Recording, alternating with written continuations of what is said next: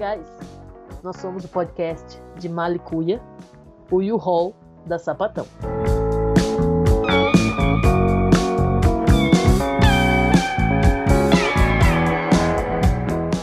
Olá, U-Haulers, tudo bem? Vou testar esse nome novo com vocês. Sou eu, a Karen, by the way. Olha, não sei o pessoal, mas eu já adorei. Veridiana aqui falando, já que a, a nossa ilustríssima louca que prefere que eu me chame de Veridiana, eu vou começar a assumir o nome inteiro agora. Fazer o quê? É, e o Rollers, vamos. Ah, né? Porque como que a gente vai chamar o pessoal tipo, de Malicuiers? Não, não dá pra ser de Malicuiers. E o Rollers rolou legal. Porque chamar de Malicuiers não dá, né? E o Rollers é uma, uma palavra boa para chamar essa mulherada maravilhosa que segue a gente. Com certeza, mas não vamos excluir os homens, não tem os homens da hora que ouvem a gente também, né? Tem? Algumas poucas Bruno. exceções nesse mundo. Pensa o Bruno só. Ah. Você é homem, ela. É não, mas agora que a gente. Bem-vindo. É, nosso parceiro da, do design. Aí, Bruno. Mas agora que a gente faz parte do, do dos podcasters lá, tem bastante homem da hora lá que também faz podcast. Ah, mas não. É, verdade. Então eu retiro o que eu disse. Cadê vocês, homens maravilhosos também? Mas nosso foco é as mulheres. Também. Com certeza, mas que a gente gosta de mulher, né? Graças a Deus. Então, gente, hoje a gente tem um tema que a gente quer, na verdade, que a gente está querendo falar faz tempo, que é uma coisa muito importante para mim e para cá. Bastante e, tempo. Bastante tempo, né? Eu conheci é, faz bem pouco tempo. A Cá já conhece já faz alguns anos, né? Já e... fazem uns dois anos para mim. Uns dois anos já? É, uns dois anos. Então, já que ela é mais veterana nessa, nessa questão, ela vai introduzir o nosso tema de hoje. Mulherada querida, hoje nós vamos falar do livro da diva Millie Lacombe. Aquele livro que se chama O Ano em que eu morri em Nova York. E é, a, gente não, a gente não pretende falar tanto sobre a Millie, porque Meridiana estudou letras. Eu, como leio bastante, a, a gente tem esse consenso de que o livro ele pertence ao autor até o momento que ele termina de escrever. Quando você lê, o livro passa a pertencer a você, porque ele de uma forma ou de outra ele vai ressoar com algumas é, questões suas. Então é por isso que a gente não vai tocar tanto na milha em si. O livro ele pertence a nós porque o livro ele é uma entidade própria, né? Qualquer livro que você leia é uma entidade própria. Então, Sim. como dizia uma professora minha na faculdade, o autor não quis dizer nada, ele disse: você entende o que você entendeu. Então, vamos analisar o, o significado desse livro pra gente Sim. e qual a importância que ele tem na nossa vida. E porque a gente acha que todo mundo deveria ler esse livro, porque o livro é muito bom mesmo.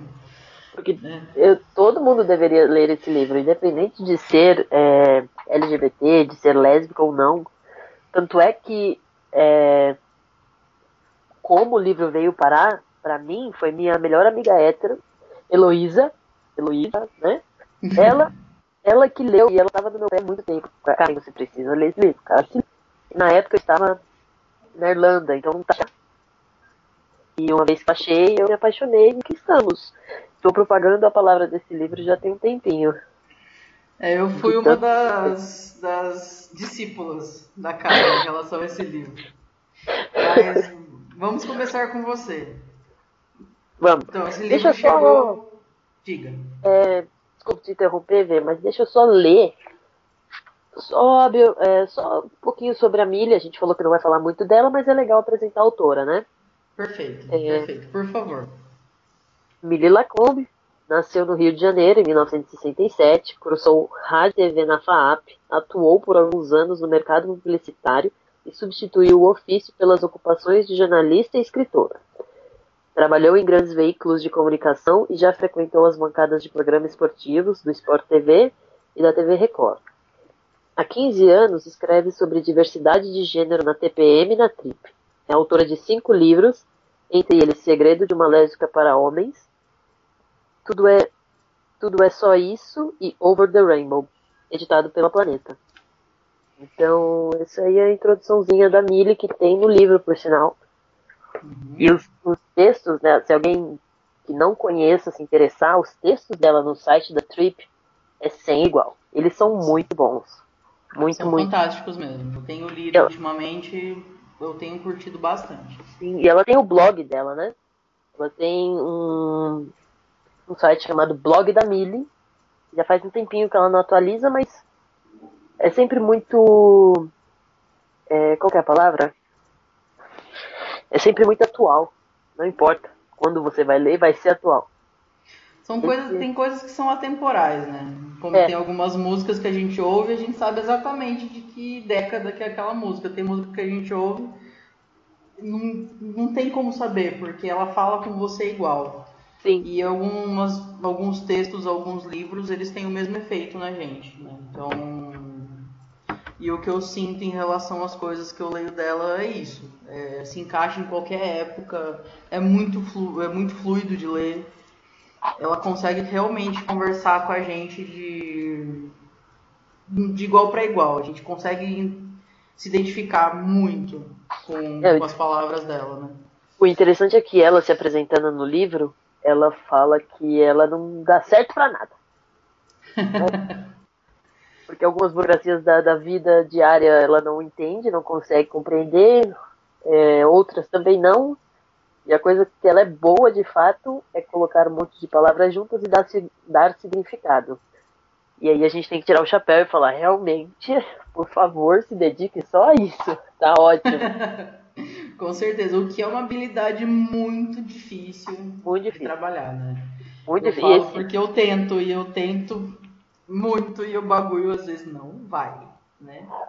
Não, e é, voltando pro livro, eu acho que o que me, o que me pegou nesse livro, por exemplo, eu gosto de, de teatro mágico, eu gosto muito do Fernando Anitelli, que é o líder do teatro mágico, e ele escreve, e aí parece que cada vez que você escreve, você tem uma compreensão mais ampla. É a mesma impressão que eu tenho nos livros da Miri, ou o ano em que eu morri em Nova York. A primeira vez que eu li, eu estava devorando o livro, e falei assim, não, mal posso esperar a segunda vez que eu vou ler, que eu vou tratar tudo. E é um universo que se abre. Eu uhum. acho que esse foi por isso, além de muitas outras coisas, mas essa foi uma das maiores razões que eu me identifiquei tanto com esse livro, porque sabe, cada vez que você vira, vira a mesma página três vezes, é um universo maior. E aí uma vez que o que a sua consciência expande, não dá para voltá-la num lugar pequeno, né? Não, com certeza não se encaixa mais, né? A gente isso. simplesmente saiu daquele mundo e foi para outro. Isso, isso. Não dá para voltar. Não dá para voltar porque não dá para você não sei se tem gente que consegue retroceder, eu não consigo. Eu não consigo então, também. A coisa acontece com você. É, Mas acho fala que... um pouquinho da importância desse livro para você. Desculpa, eu te cortei, perdão. Não, não tem problema. Eu esqueci o que eu ia falar. Gente, por sinal, minha voz tá esquisita hoje, sim, porque eu tenho uma rinite persistente, não é coronavírus. Eu tenho uma rinite persistente desde que eu voltei pro Brasil, que todo dia ela tá aqui. Então é isso, me desculpem. Vambora. Vambora. Ah, pontuar a importância do livro para mim, uhum. difícil, hein? Porque o livro é dividido em três partes. E aí a primeira parte é quando a gente descobre ah, ou a gente passa pelo processo de, do descobrimento de uma traição pela, pelo personagem principal, no caso é a Millie, apesar de ser uma ficção, que no caso é a Millie, então é, esse negócio da traição, do casamento, não falou muito comigo. O que falou muito comigo foi essa foi depois. Foi quando ela começou a falar sobre ficar sozinha. Então não é muito sobre a traição, né? Sobre a parte da traição, sobre a parte do casamento. Nunca falou muito comigo, porque, de novo, nunca fui casada. Apesar da Cleiciane ter falado um negócio hoje, mas deixa pra lá que não é o caso. Ah, você vai deixar o povo e eu curioso, assim. Não, não. Essa tem que é... falar depois. Essa Pelo é... menos você vai falar pra mim depois. Essa é a beleza do, do, do business. Mas não foi muito sobre a parte da, da né, do relacionamento, da traição. Foi o que veio depois, né? Quando ela começa nessa jornada de se autodescobrir. Porque, é, diferente dela, eu sou uma pessoa que me dou muito bem sozinha. Só que sozinho, ele também tem muitas camadas, né? Tipo, eu não vejo problema nenhum em sair para o cinema, sair para jantar sozinha. Mas ao mesmo tempo, alguns dias eu quero alguém próximo de mim. E eu acho que é isso que me puxou pro livro, sabe? Todo, todo esse processo de, de se descobrir, de estar bem, só, né? Não sei. Faltou sentido. Não, não faz sentido sim. Porque na verdade existe uma oscilação muito grande no que a gente sente, né? Então, nós não somos, nós não somos a sim. mesma pessoa todo dia, né? Usamos várias facetas uhum. do, do mesmo ser. Então. E isso não é bipolaridade, tá? Bipolaridade é outra coisa. Mas. são várias faces do mesmo ser. Então tudo depende da energia que está girando em torno da gente naquele momento lá. E qual que é. Vamos lá, Veridiana. Então, qual que é a importância do livro para você? Então, primeiro eu vou começar, vou falar um pouco de como esse livro chegou até mim. Porque, assim, eu sempre ouvi falar do livro, mas eu nunca tinha tido a oportunidade de ler. E é um livro muito importante para a comunidade, apesar de não ser um livro LGBT, LGBT, mas é um livro também LGBT. Mas ele não fala só sobre isso, ele não é uma bandeira para ser levantada. Né? Além disso. Então, esse livro chegou até mim em janeiro desse ano. Que a K me deu esse livro e foi um dos melhores presentes que alguém já puder, que alguém poderia ter me dado. Assim. Primeiro, eu adoro ler. Então, sempre ganhar um livro já me deixa feliz, entendeu? Quando eu comecei a ler, eu li em tempo recorde. Eu sou disléxica. Eu tenho uma dificuldade tremenda em ler rápido e colocar as ideias rápido, assim, porque às vezes eu tenho que ler três vezes o mesmo parágrafo três vezes a mesma página porque eu troco as palavras e fica meio confuso. E eu li super rápido isso. Então esse livro, esse livro foi muito intenso para mim, muito muito intenso, porque eu me identifiquei com todas as partes dele. É, a questão da, da descoberta, dos lugares que ela passou, de se encontrar de novo conseguir ficar sozinha que para mim é um negócio complicadíssimo. Eu sou uma pessoa, uma pessoa que se apaixona hard, assim, bem hard e eu não consigo assim, eu não me apaixono muito. Mas quando quando o bagulho vem, vem com três pés no peito, não é só dois não. E então, em todos os pontos, todo aquele alto e baixo dela, tudo. E a questão de começar a se amar, que é o processo que é o mais difícil, que eu. Que é, na verdade, o que eu estou digerindo em relação ao livro ainda. Porque, para mim, é, eu acho que é meu, meu grande aprendizado dessa minha vida aqui. Mas, e fala com muita gente, né? Com certeza. É não repetindo, mas repetindo o que você acabou de falar. Fala com muita gente porque é um negócio que a gente não. Uh, vamos lá. Eu sou uma pessoa introvertida. Uhum. Então eu não preciso de muita gente próximo de mim. Uhum. Pelo contrário, eu preciso de uh, quase ninguém. Uhum. Né? Ou eu, eu posso passar um tempo com muita gente, mas aí eu preciso de três dias para recuperar as energias. Mas a gente, é, a gente vive num mundo extrovertido. Mas essa, é, esse extrovertido, ele é até certo nível, porque é, a gente nota que as pessoas estão lá, aí fora, procurando o amor próprio nos outros. Sim. Entendeu? Não é validação. Validação é uma coisa. Uhum. Procurar amor próprio nos outros é outra, concordo. na minha opinião. Eu concordo completamente. Porque o amor próprio, o próprio nome do diz, é próprio, não tem que vir de ninguém. Hum.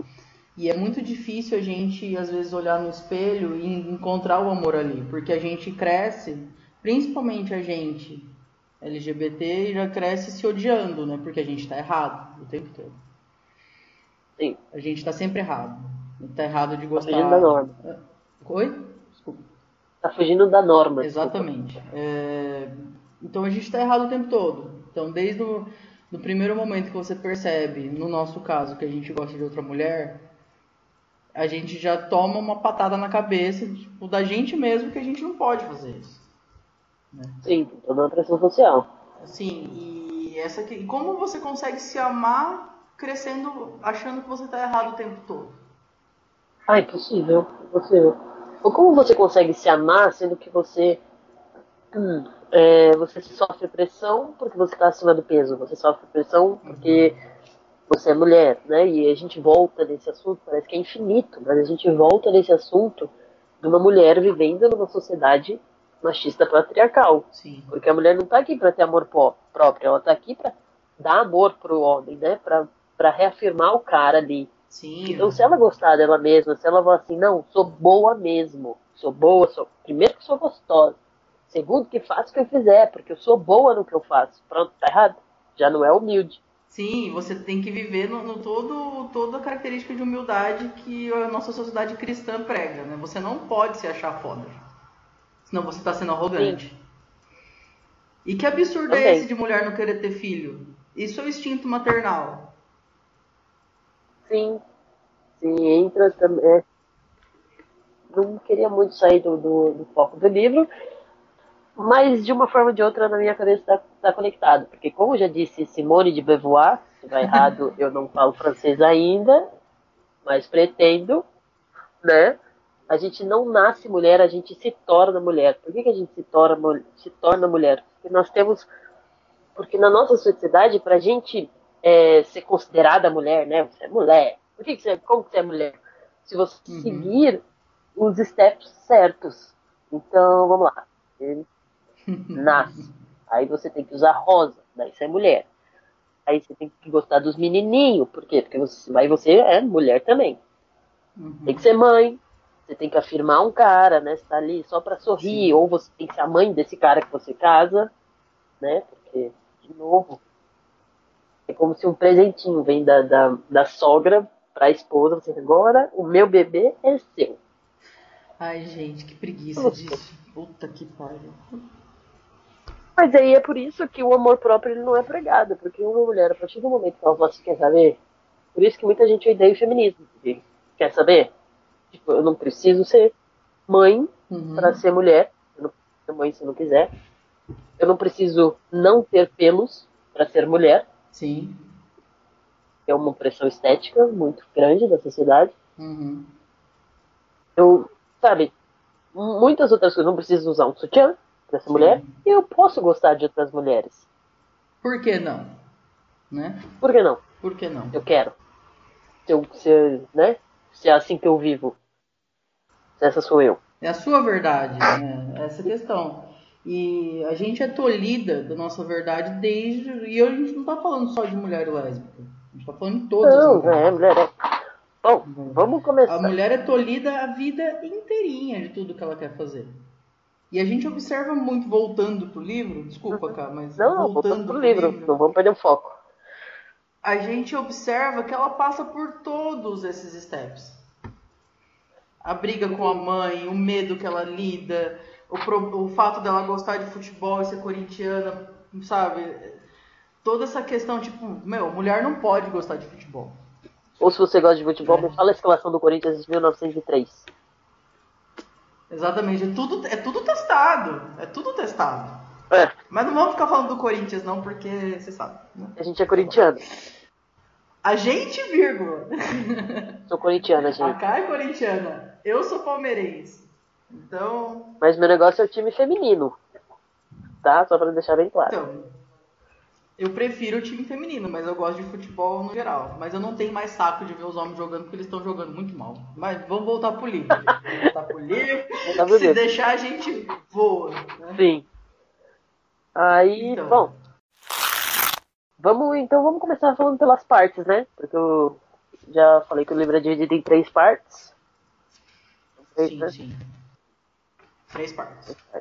A primeira é a morte. A morte. Cara, Eu, co- como você lidou com essa primeira parte?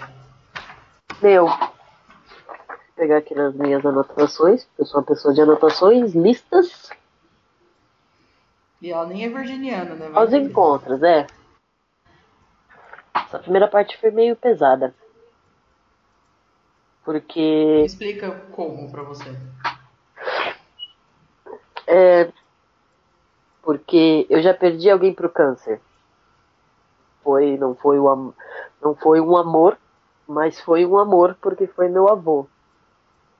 E 2018 Então, quase perdi minha avó pro câncer. E essa primeira parte não pegou tanto pra mim. Porque Certo. Teve essa parte.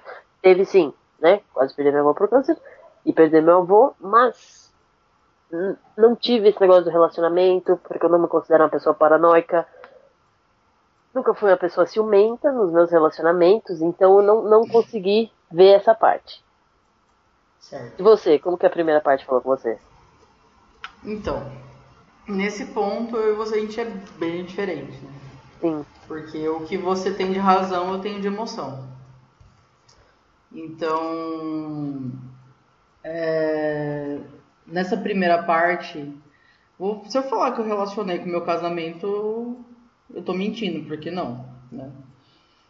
É, o meu casamento já tinha acabado já fazia muito tempo, já superei essa situação já faz muito tempo já também. Então, se relaciona com uma certa distância, mas o que mais me pegou era o momento que eu tava vivendo ali, entendeu? sim. É, como eu já disse, eu sou uma pessoa que eu amo muito. Mas eu sou racional nesse amor também porque eu amadureci, eu não sou mais louca, eu já fui louca. Uhum. E a questão. E tudo, no, no meu caso, tem uma questão com a minha mãe. Minha mãe teve depressão pós-parto. Então, todo o meu primeiro ano de vida, é, minha mãe não conseguia encostar em mim. Uhum. Ela tomava remédios super fortes, ela fez um tratamento. Meu pai brinca que eu aprendi a andar no consultório do psiquiatra. Então. E minha mãe, ela tem, tinha um problema antes que meu pai conta que ela, ela tinha muito medo de ter filhos. Então meu pai levou cinco anos para convencer ela a engravidar de mim. Entendi. Então, não que minha mãe não me ama, eu sinto que ela me ama hoje. Hoje a gente tem uma relação muito, muito, muito boa comparada com como eram tempos atrás. Então a gente tem uma relação muito boa hoje, eu não posso reclamar, mas na minha primeira infância eu sentia minha mãe muito distante Sim. e eu muito próxima do meu pai. Aham. Depois, na adolescência, a gente criou um- uma relação de guerra. Aí meus pais já estavam separados e eu sou apaixonada no meu pai, mesmo meu pai sendo um bundão às vezes. E eu tenho um, um amor esquisito pelo meu pai. Eu acho que é por causa dessa proximidade que a gente teve lá naquele primeiro ano de vida, né? E normalmente. Então essa questão do, do relacionamento com a minha mãe no livro é uma coisa que me pegou muito e me deixou muito sensível assim. Mas o, o meu relacionamento da época. Então toda essa primeira parte foi uma foi foi tornado assim dentro de mim. Mas foi muito importante também ver isso numa outra pessoa. Eu sou uma pessoa muito ciumenta que agora eu sou uma pessoa ciumenta que se controla muito bem, Aham. porque eu era louca, Muito bem. né? Então eu aprendi a respeitar o espaço do outro. Dói, dói. A gente aprende a lidar, aprende. Então umas duas semanas ali é triste. Mas depois você começa a se adaptar, a coisa vai. Não que eu me, não que eu me anule, eu não me anulo mais. Aham. Isso é uma coisa que eu aprendi. Eu falo o que eu sinto, eu não escondo mais, eu sou honesta. Só que eu também aprendi a não fazer barraco. Então, na verdade, essa primeira parte aí, ela foi muito, muito sensível pra mim. Sim. E Porque falou diretamente na minha alma, assim. quando a gente passa nos capítulos sensíveis, a leitura demora mais ainda, né? Né? Mais, mais ainda. Mas aí, é, desculpa, vamos move on para a segunda parte. Segunda parte, vamos lá. A segunda parte, que o nome é simples, Aventura do Descobrimento. Aí eu acho que aí já pegou para mim. Vamos lá, discorra. Porque primeiro eu sou meio Dr. Bactéria. E como uma pessoa que gosta muito de conforto, não me imagino entrando numa floresta para dormir na rede, sem parede, sem chuveiro, sem cadeira, sabe o que é? Mas. Aventura! Uh, não, aventura, aventura. Mas é. Na verdade, essa aventura de descobrimento, ela falou comigo também, porque quando eu decidi ir para Irlanda, foi uma aventura de descobrimento. Eu tinha 26 anos, estava precisando sair de São Paulo de qualquer jeito, estava precisando me afastar de algumas situações de qualquer jeito.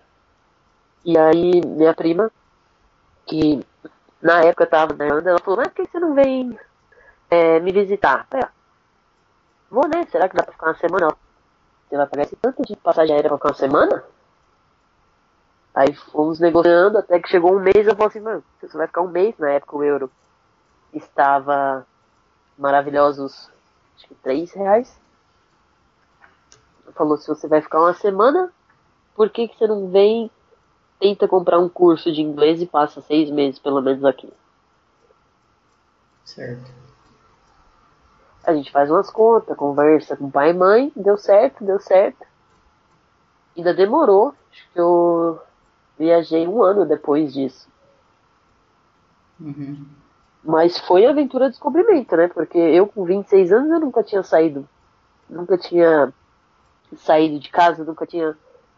Sabe, eu era bebê da mamãe, apesar de ser mais velha, eu era o bebê da mamãe. Uhum. Sabe lavar roupa? Claro que não. Sabe cozinhar? eu sei cozinhar um ovo. Serve.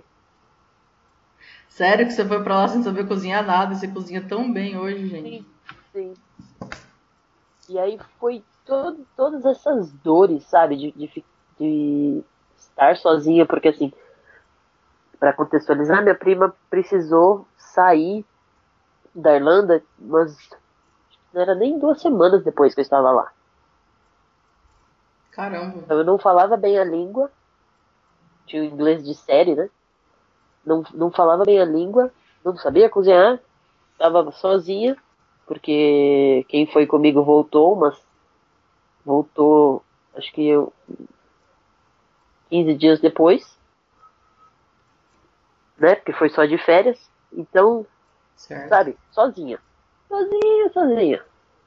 E aí foi a aventura do descobrimento. Descobri quem é a Karen, que foi o que eu falei acho que no primeiro episódio. Né, que eu não abriria, Uhum. não abriria mão de jeito nenhum da Karen que eu descobri quem sou na Irlanda. Foi aí que falou comigo. E aí agora eu já nem sei se é a segunda ou terceira parte, mas foi quando eu aprendi a tirar os meus pais desse posto de, de deuses, porque eu tinha como, né? Quando ela, quando ela mata a mãe dela, para quem não leu, sinto muito spoilers. É verdade, deveria ter avisado antes, né, gente? Desculpa, perdão. É, como que é? Peraí. Quando ela mata a mãe dela, ela mata. né, A mãe dela tá viva, gente. Na vida real, a mãe da Millie está viva. Mas no livro ela morre. E a relação que eu fiz foi de tipo, morrer esse pai e mãe dentro de mim que me fala o que é certo o que não. Que eu passei tantos anos não me aceitando porque era o que eles acreditavam. Entendeu? É, é esse, foi esse que falou tanto comigo. E fora que eu tive num clube do livro e a Mila estava lá e trocando ideia depois, né? Porque ela trocou ideia com um a um. Você vê que pessoa Uhum. sensacional. Maravilhosa. Eu falei pra ela que o livro dela, na minha vida, se chama O Ano em que eu morri na Irlanda. Porque foi quando eu despertei. Sabe, a, a, a Karen que aceitava certas coisas, a Karen que se comportava, comportava de certa maneira para agradar os outros, morreu. E aí eu nasci de novo, que é muito parecido com o que ela fala no livro, que eu já me perdi de segunda e terceira parte. Muito bem. Não tem problema. Não tem problema. Então, segunda parte para você então, Veridiano, foi mal. Não, tamo junto. Então, a segunda parte para mim foi mais metafórica, assim, do que um lugar físico que eu tive que ir. Sim. Primeiro porque eu não tenho problema nenhum com mato, eu fui escoteira, acampava em rede, entrava no rio, fazia fogão no barro, coisas que a Karen nunca vai fazer. Por mais que eu já tenha tentado convencer ela que eu ia acampar. Mas... Quiser acabar a amizade comigo, me chama para acampar. Eu não vou te chamar mais para acampar, pode ficar tranquilo. E olha. como, eu, como eu disse, eu já sempre tive muitos problemas com a minha mãe. E quando eu saí de casa, eu saí de casa para morar sozinha, eu tinha 22 anos. Vim para outra cidade, na louca, para trabalhar. Eu não sabia fazer porra nenhuma sozinha. Limpar a casa, lavar roupa, tá? É uma desgraça. E... Mas eu sempre cultivei um medo muito grande da minha mãe. Minha mãe sempre foi uma pessoa que botava medo. Eu acho que eu consegui resolver isso assim, de verdade, faz uns 4, 5 anos, assim. Uhum eu consegui realmente enfrentá-la e resolver uh, uh, e romper, que nem você falou, desendeusar, né? Sim. Porque o que, que eu fazia? Eu colocava meu pai no pedestal de homem perfeito, fofinho, uhum. e minha mãe era o capeta na terra, né? É, tipo... E eu não consegui enxergar o que os dois fizeram de mim de bom, para mim de bom e de ruim. Porque meu pai é o que eu chamo de amigo de balada. Eu adoro meu pai, eu amo meu pai, mas ele não é uma pessoa que você pode contar. Minha mãe é uma cavala, mas o que você precisar dela, ela tá ali. Agora, nem tanto, porque ela tá passando por uma fase muito complicada, mas ela tá bem melhor, graças a Deus.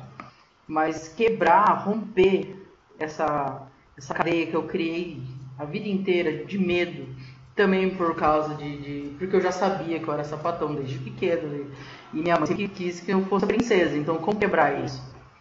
Eu fui adolescente briguenta. Eu usava é, calça preta, coturno, corrente. Meu cabelo era cada semana de uma cor. Eu usava, eu fazia essa quebra, mas eu não podia falar que eu era sapatão. Eu não aceitava isso.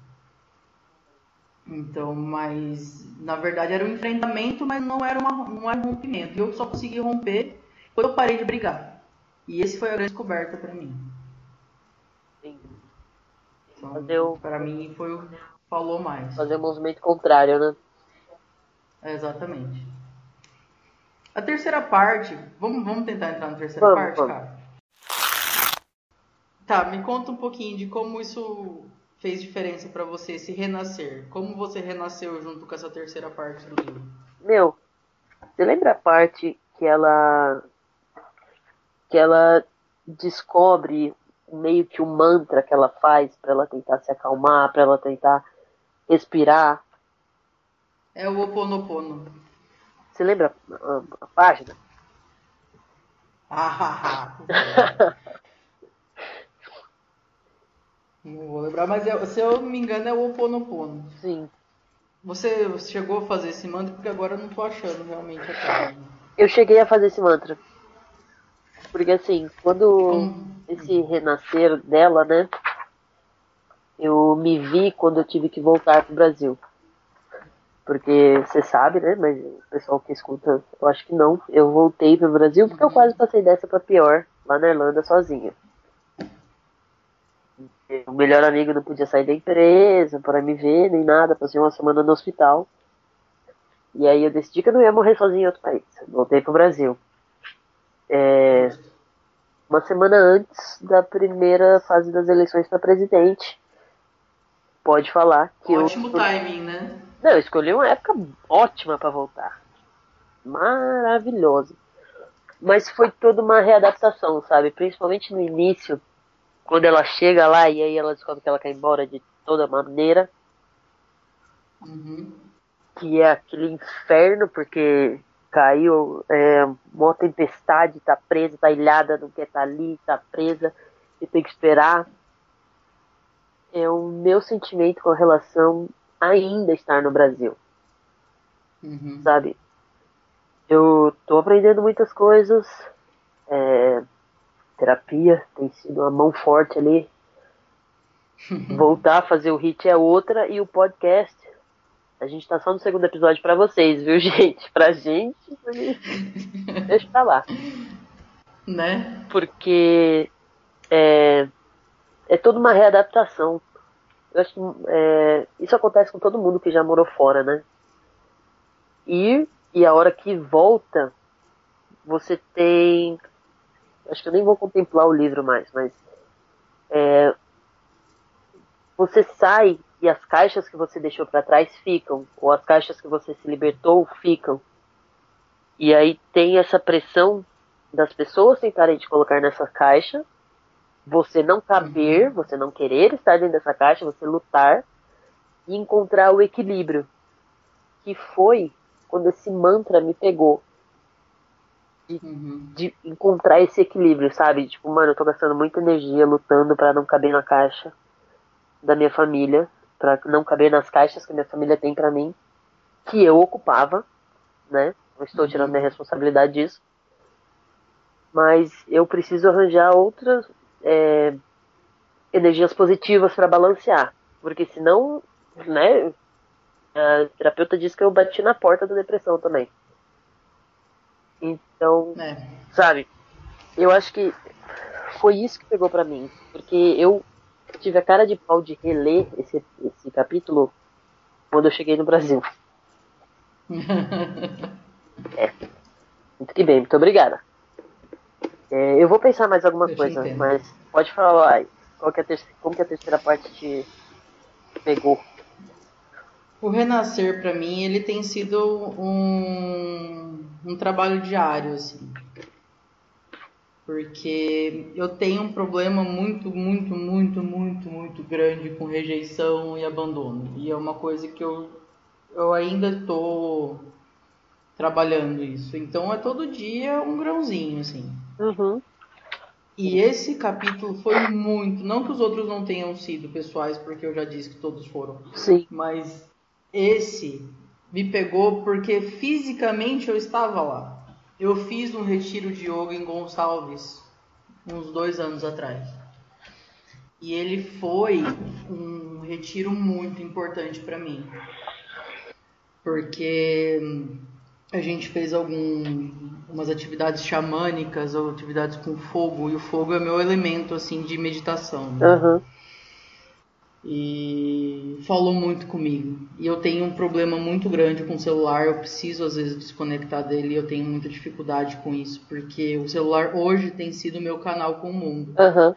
Porque quem eu, com quem eu quero estar não tá aqui. Aham. Por exemplo, a K. A K tá em São Paulo. Eu tô no interior. Então, K hoje é uma. a- se não é a é uma das presenças mais importantes na minha vida. Uhum. Não fica sem graça, tá? Sempre, É você sabe. né? E então esse, essa, esse renascer pra mim ele tem sido uma constante, porque minha vida tá um caos. ainda. Uhum. E esse livro ele veio pra mim numa época muito boa, porque eu já li ele duas vezes, desde janeiro. E que nem ela falou, toda hora você vê um negocinho diferente. E eu tenho renascido todo dia. Todo dia um pouquinho, todo dia eu aprendo alguma coisa, todo dia eu aprendo a lidar com uma coisa diferente. Todo dia eu fico um pouquinho mais segura Sim. em relação a mim. Sim. E eu fico com um pouquinho menos de medo de brigar pelo que eu desejo ou pelo que eu quero. Desejo é complicado, né? Porque no budismo, desejo é a, a fonte de todo o desespero humano, né? Então a gente precisa lidar, tomar muito cuidado com o desejo. Uhum. É o desejo. Mas O desejo pode ser tricky. dizem que o desejo ele não é nada positivo, né? Mas isso é conversa para outro podcast. Se a gente entrar nisso, a gente vai até a meia-noite. É... Então, então é, é isso. Então eu, eu tô realmente me descobrindo e eu realmente eu fiquei com vontade de voltar para Gonçalves. Sim. E se Deus quiser, eu vou conseguir arrastar cá comigo para lá, passar o final de semana lá meditando. Quem sabe eu não consigo levar ela para fazer yoga comigo na pedra. Aquela pedra ali é demais, né? Sim. Eu posso ler uma parte da pedra lá? Por favor, me fala a página. Tá, deixa eu achar aqui. Eu achei o Roponoponopono. Roponoponopono? Lê o Roponopono pro pessoal. É grandinho, hein? Vamos lá. Tem problema. Ai, é. Eu me curvo diante de sua grandeza, de sua imensidão e da sua bondade, de sua justeza, sua beleza, sua sabedoria, sua música e sua poesia, seus mistérios e sua verdade. Aceito suas leis, suas regras, aceito seu tempo. Eu aceito o tempo que as coisas têm e aceito a vida como ela me é oferecida. Peço perdão por tanto ego, tanto medo, por ser tão pequena, e peço ajuda para encontrar a trilha da minha bem-aventurança. Peço ajuda. Peço ajuda para crescer, para encontrar paz de espírito, para usar minhas palavras para o bem, para nunca mais machucar ninguém. Peço ajuda para saber quem eu sou. Peço ajuda e digo: Sinto muito, por favor, me perdoa, obrigado e eu te amo. Aí ela escreve, ainda com a cabeça no chão, repeti: Sinto muito, por favor, me perdoa, obrigada e eu te amo. Esse é o mantra polinésio, da cura. E, meu, quando eu li esse mantra, eu lembro que eu fechei o livro, entrei no quarto, fechei a porta, fiz exatamente a mesma posição que ela e repeti esse mantra porque de uma forma ou de outra trouxe calma, sabe? A parte do peço ajuda, meu. E a o Oponopono mesmo é só aquela última parte que você leu duas vezes lá. Ah, eu sinto muito, repete, por favor. Né? Entendi. Isso. O Oponopono é só, é, é só essa parte. O resto ela já aumenta o negócio, mas que também é super legal, acho que super combina.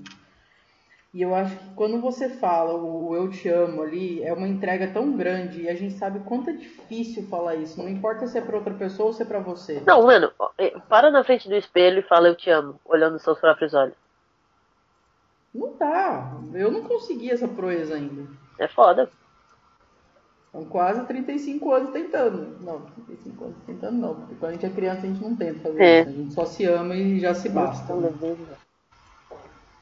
E... Mas fala muito comigo isso Uhum. E, eu, e uma coisa, eu o Ponopono é um negócio que às vezes, dependendo da vibração que eu tô, eu não consigo fazer. É engraçado isso. Sim. Então, a parte lá que, da pedra, é. a parte da Índia falou muito comigo. Puta! Eu, eu, olha, é que essa Índia já foi dessa pra melhor, porque olha. E porque minha avó é meio índia, né?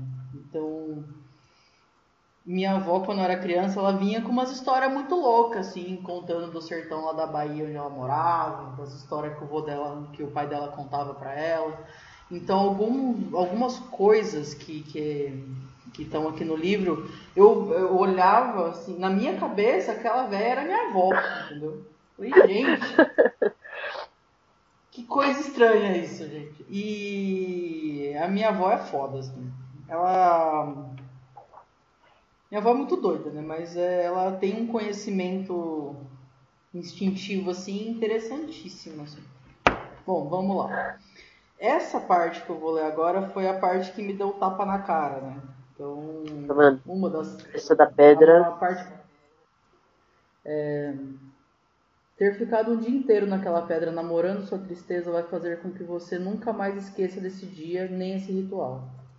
Você vai ficar triste muitas outras vezes na vida, e em todas elas eu queria pedir que se lembrasse da pedra e desse dia para que, para que procurasse um lugar no qual pudesse ficar sozinho e dançar com sua dor.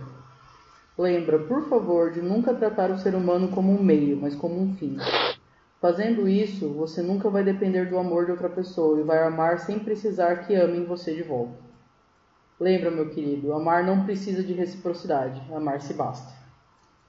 Pronto, aí eu, é como se eu tivesse tomado o livro na cara quando eu li isso aí. A Índia pegou o livro e bateu em você. Muito que bem. Exatamente, ela veio, incorporou, falou, pá! E assim, porque o que que eu, minha maior busca sempre foi isso, amar e ser amado, né? E eu sempre amei muito e sempre tive pouco em troca. Então, na verdade, eu sempre dependi, dependi muito do outro. E agora a minha busca é não depender mais tanto do outro assim, porque eu acho que no momento que eu compreender isso de verdade, Sim. o bagulho vai ser natural, entendeu? Aham. E vai acontecer. Sim. Entendeu? Eu acho que é essa questão. E aí eu- essa é a minha busca hoje. Busca o que essa índia falou aqui. E eu leio sempre o que ela falou. É, mas esse livro é inteiro daqueles quotes, né? Que não tem como a gente guardar pra sempre. Com certeza. Mas assim, eu ele demorou pra chegar em mim, mas eu acho que ele chegou no momento certo. Ah, muito Eu provavelmente. nunca vou te agradecer, não.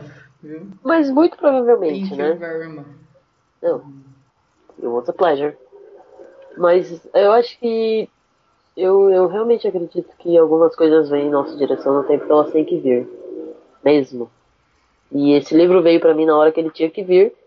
Tanto é que eu demorei o tanto que eu demorei pra ler quando a Heloísa falou. E aí quando eu li acabou comigo. Uhum. Eu lembro de chorar, gente, eu não choro. Eu lembro de chorar lendo esse livro. Nem me fala. Eu choro fácil, né? Mas E aí, eu choro ouvindo música. É. sou- Mas a bicha aí, a Karen, é bicho gelado. já me falaram que é meu ascendente é aquário. Então a culpa não é minha. Né? Tá. Con- Eu vou consertar isso um dia. Vamos, vamos- vamos descobrir o resto do mapa e trabalhar nas outras influências astrais. Astrológicas. Mas o. Meu, e, sabe, e ter dado pra você na época que você recebeu e você ter falado tanto que, que veio de encontro com, com algumas coisas que você tava precisando, eu só reforça, sabe? Só reforça esse de. Porque, de novo, como a gente disse no início, né? O livro pertence à pessoa que o lê. Uhum. Eu, sabe? E, É. e cada um vai enfrentá-lo de uma forma, né? Exatamente. Tipo, alguma, algumas. Né? Nós somos só em duas aqui.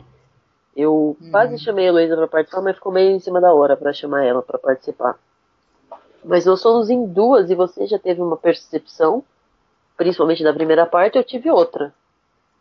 Sim. Tá certo que a segunda e a terceira ficaram bem ali, né? Porque Uhum. não tem problema com abandono, que erga a mão. Mas Né? as percepções elas variam. Elas variam e eu acho que esse é o bonito do livro, independente, né? Foi, foi- e é por isso que eu repito, o livro pra mim, para mim, na minha vida, ele se chama O Ano que eu morri na Irlanda. Eu, o meu não é em Nova York porque eu nunca fui pra lá também, né? Mas eu, foi o ano que eu morri em mim mesmo em qualquer lugar, porque não, não foi na viagem da Inglaterra, não foi quando eu vim, vim pro interior, foi, foi muito interno. assim. Sim. Foi, o bagulho foi muito diferente, assim. Mas a gente não pode esquecer de falar da parte mais doida do livro. ayahuasca. Ayahuasca. O que, que você acha sobre isso? Minha- A minha relação com. é, eu sou uma pessoa meio controladora. Não parece. Uhum. Eu sei.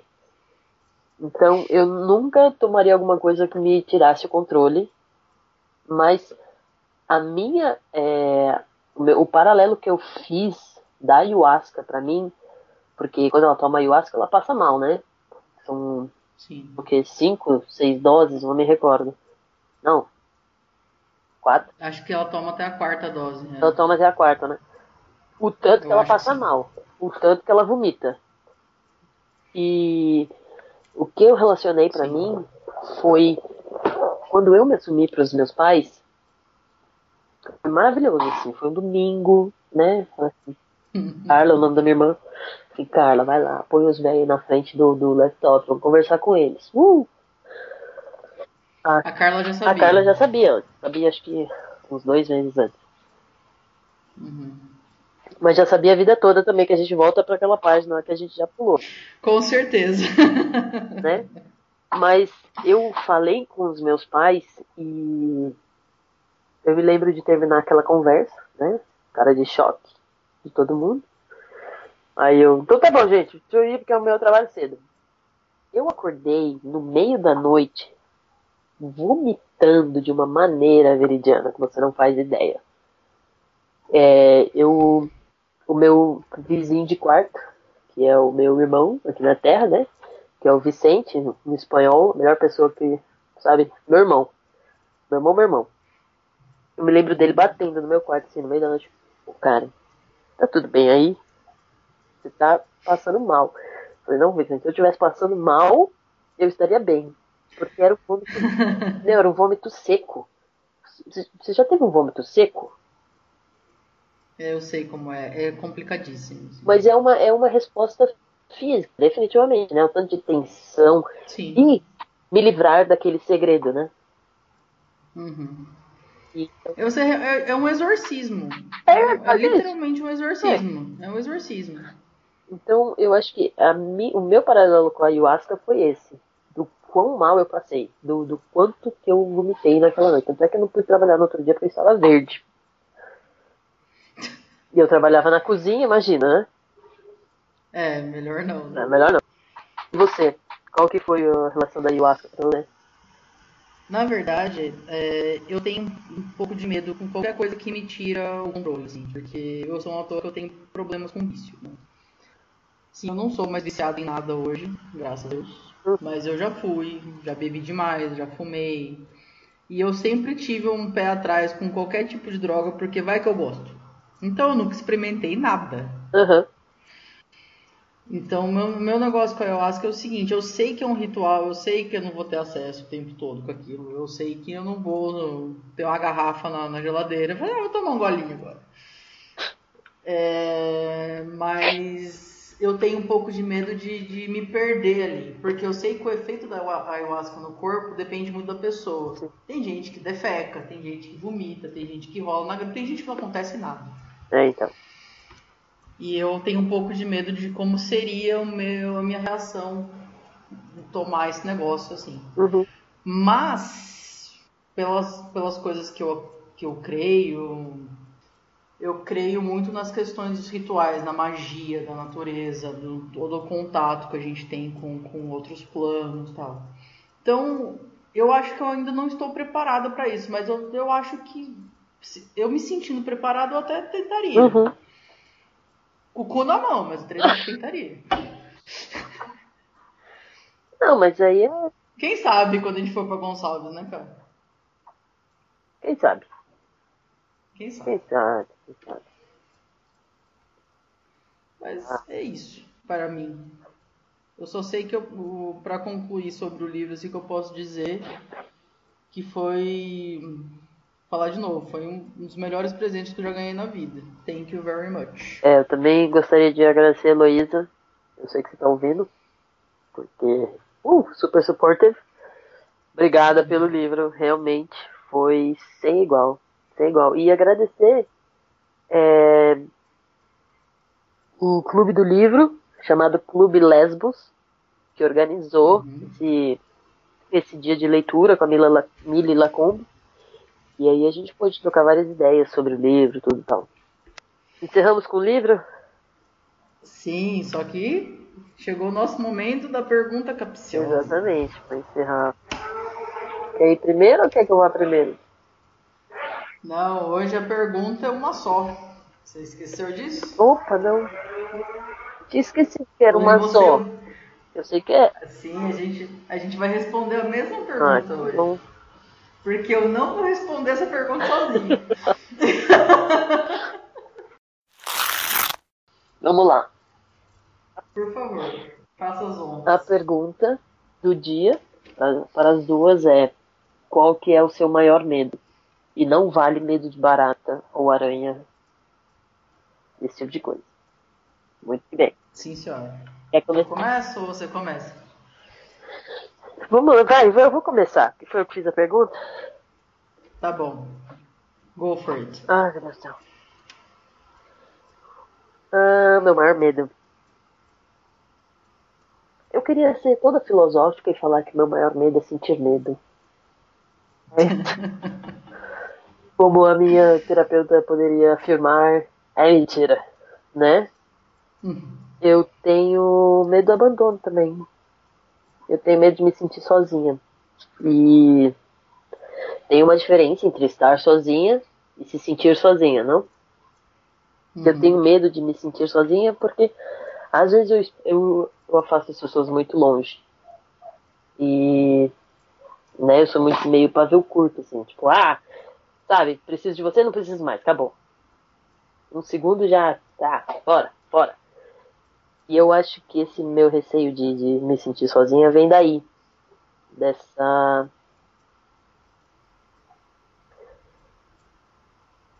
Dessa facilidade em deixar as pessoas de fora. Essa foi minha resposta, Veridiano. Não vou elaborar mais. É, tá bom. Eu tô processando. Não, não abala. Ok. Ok, ok. My turn. Uhum. Então, eu, eu vou ter que responder igual. Muito bem, tá me copiando, gente. Porque não tô não. Você sabe qual é meu medo, você sabe muito bem. Eu tenho muito medo da rejeição e do abandono.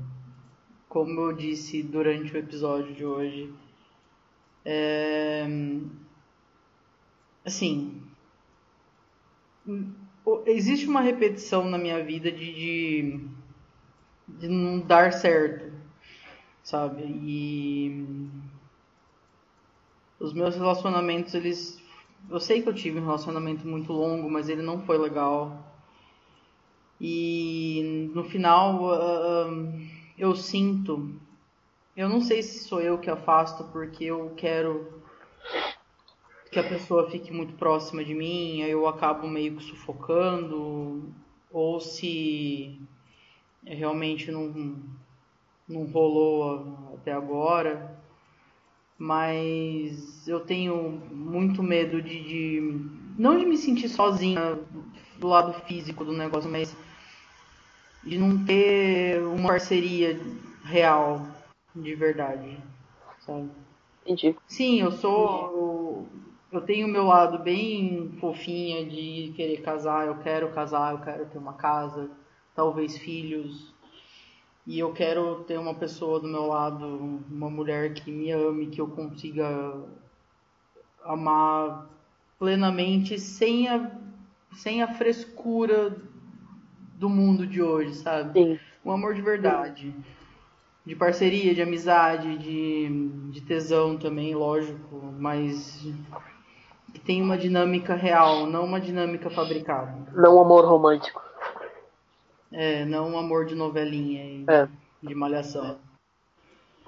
E eu acho que isso que me pega, assim. E eu tô aprendendo ainda a lidar com isso, porque, como eu já falei, eu amo mesmo. E eu não amo muitas pessoas, mas quem eu amo, eu amo muito.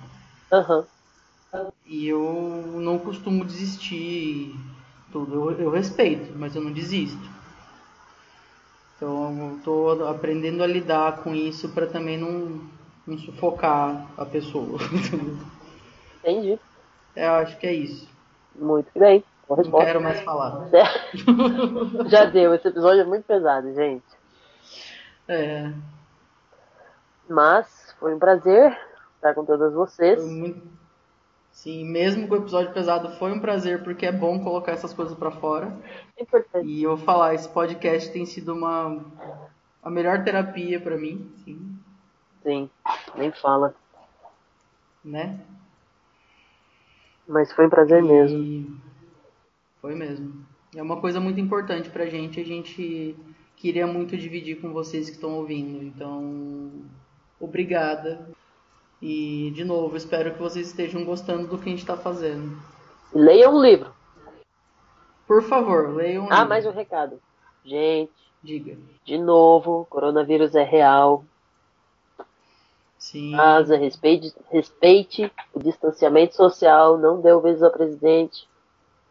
Não é só uma gripezinha. Não é só uma gripezinha. Força na peruca. Se todo mundo fizer a parte, Sim. daqui a pouco passa. Com certeza. É mais. Ah, e, Guys, gente, hum, não esqueçam de adicionar a gente no, no- nas redes sociais. por favor. no Instagram. Malicuia. Ponto. Como é que é? Malicuia podcast. É arroba de. Isso, arroba de malucuia.podcast. E no Twitter, arroba de malucuia pod. Isso, e o pessoal, se alguém quiser adicionar no pessoal, é arroba cata, K-A-T-A.teodoro com T-H. Não tem ponto no seu. Então é Cata Teodoro, sem o ponto, gente. o meu é v.o.mon. Então, veridiana ou veri. De acordo do. Depende do humor da capa. Veridiana. então, espero vocês lá nas nossas redes sociais e até o próximo podcast, galera. Até a próxima. Beijo. Até. Beijo.